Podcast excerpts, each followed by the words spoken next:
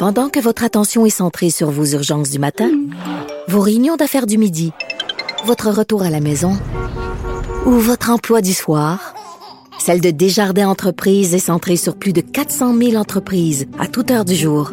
Grâce à notre connaissance des secteurs d'activité et à notre accompagnement spécialisé, nous aidons les entrepreneurs à relever chaque défi pour qu'ils puissent rester centrés sur ce qui compte, le développement de leur entreprise.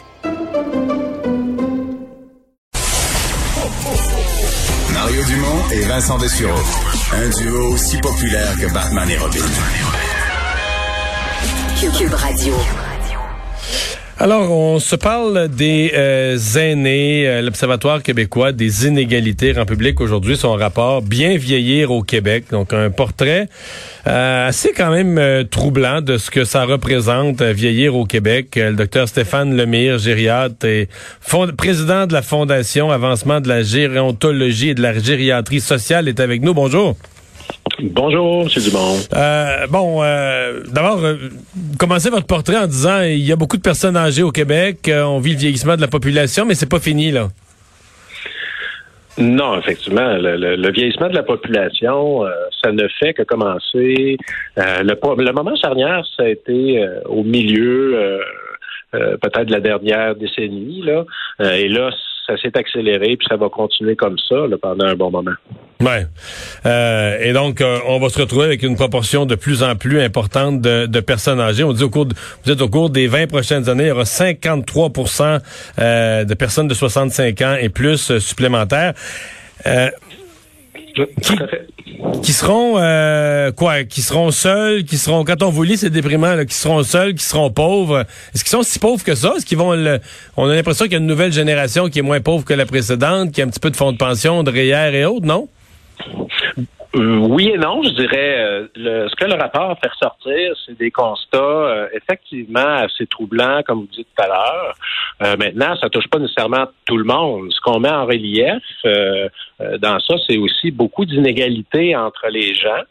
puis ça, c'est vrai à tout âge de la vie, mais en vieillissant, avec les modifications au niveau de la santé, avec les modifications au niveau de l'autonomie, ben, ces constats-là deviennent de plus en plus importants. Euh, puis les écarts se creusent aussi. Euh, donc, c'est vraiment ça l'enjeu, puis la, nature du problème. Mm-hmm. Des inégalités qui, euh, bon, se ce est-ce qu'on a quand même des mécanismes euh, au Québec, au Canada, euh, pension de vieillesse avec pour les plus pauvres le supplément de revenus garanti? Euh, est-ce qu'on en fait assez pour essayer de permettre de donner à tout le monde un revenu décent? On fait beaucoup de choses. Euh, personnellement, pour euh, être euh, aux premières loges de, la vraie vie des gens en communauté par la gériatrie sociale, avec les projets pilotes qu'on mène à la Fondation Âge, les gens, malgré les, les, prestations qu'ils reçoivent, euh, ont pas assez de revenus là. Puis même si la génération qui va venir va peut-être avoir un petit peu plus de moyens, euh, il va rester que quand on vit jusqu'à pratiquement 90 ans, là, euh, faut avoir un méchant bas de laine pour être capable de s'y rendre avec tous les services qu'on a besoin, parce que euh, oui, euh, dans une certaine période, là, au début euh, de la retraite, tout ça, on a peut-être un peu moins de dépenses parce que la maison est payée, parce que les enfants sont à la maison, mais graduellement, avec la santé qui change, l'autonomie qui augmente, l'autonomie qui diminue, pardon, on a besoin de plus de services, ça coûte cher. Ouais.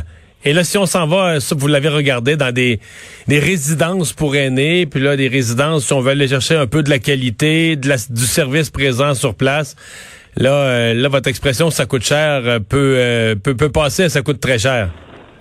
Ben oui, effectivement, il y en a question dans le rapport. Là, on, montre un peu le portrait de, de, différentes résidences, puis c'est sûr que c'est pas tout le monde qui va pouvoir se permettre ça.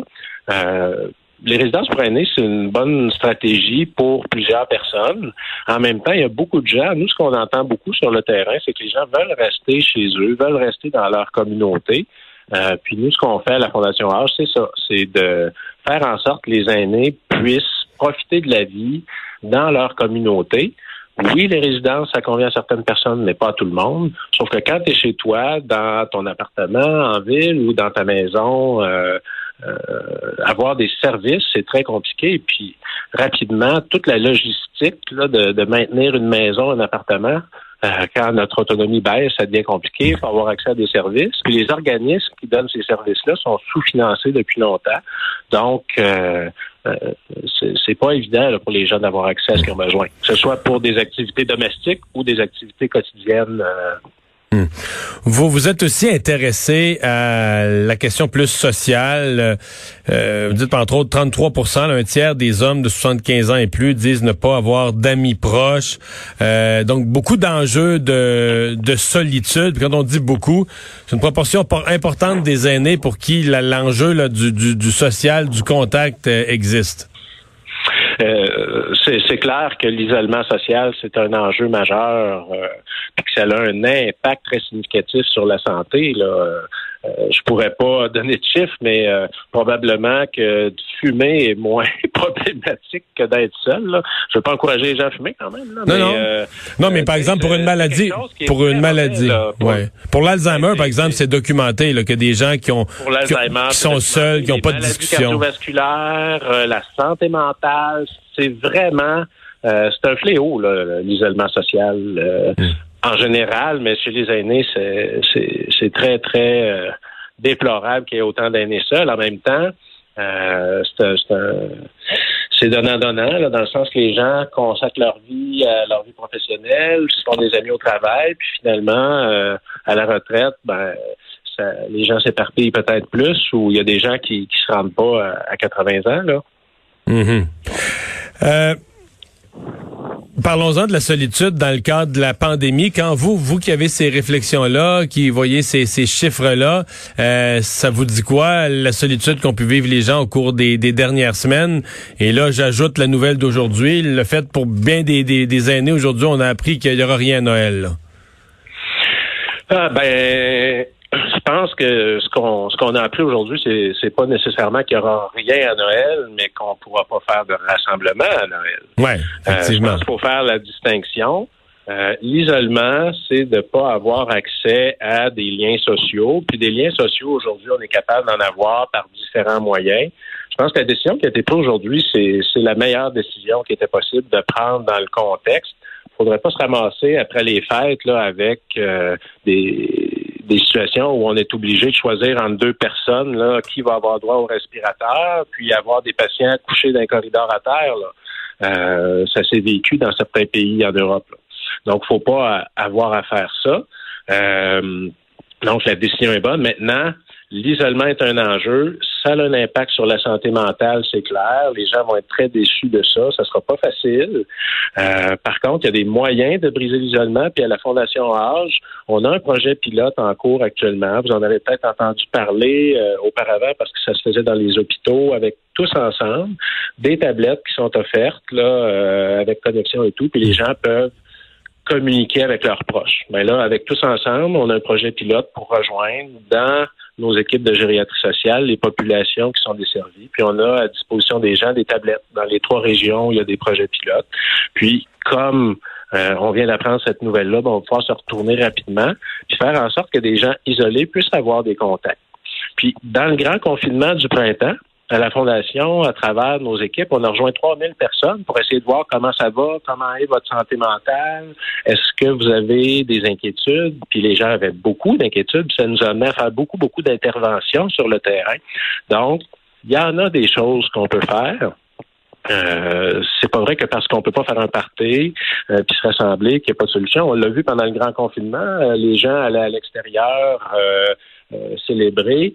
On se promène dans la rue à Noël, là, puis euh, il y, a, y, a, des petites chorales là, qui chantent. Ben, pourquoi il n'y aura pas des chorales à la porte d'une résidence qui va laisser entrer la musique, là, par exemple? Je donne un exemple comme ça, mais on l'a vu pendant le, le, confinement au printemps. Des gens qui se sont mis à faire ça. C'est plus dur l'hiver, mais j'ai aucun doute que les gens sont capables d'innover. Ouais, il faudra l'être. Il faudra l'être innovateur et imaginatif. Euh, merci d'avoir été là. Ben, ça me fait plaisir. Au revoir, Stéphane Lemire, gériatre. On va à la pause, on va parler sport avec Jean-François Barry dans un instant.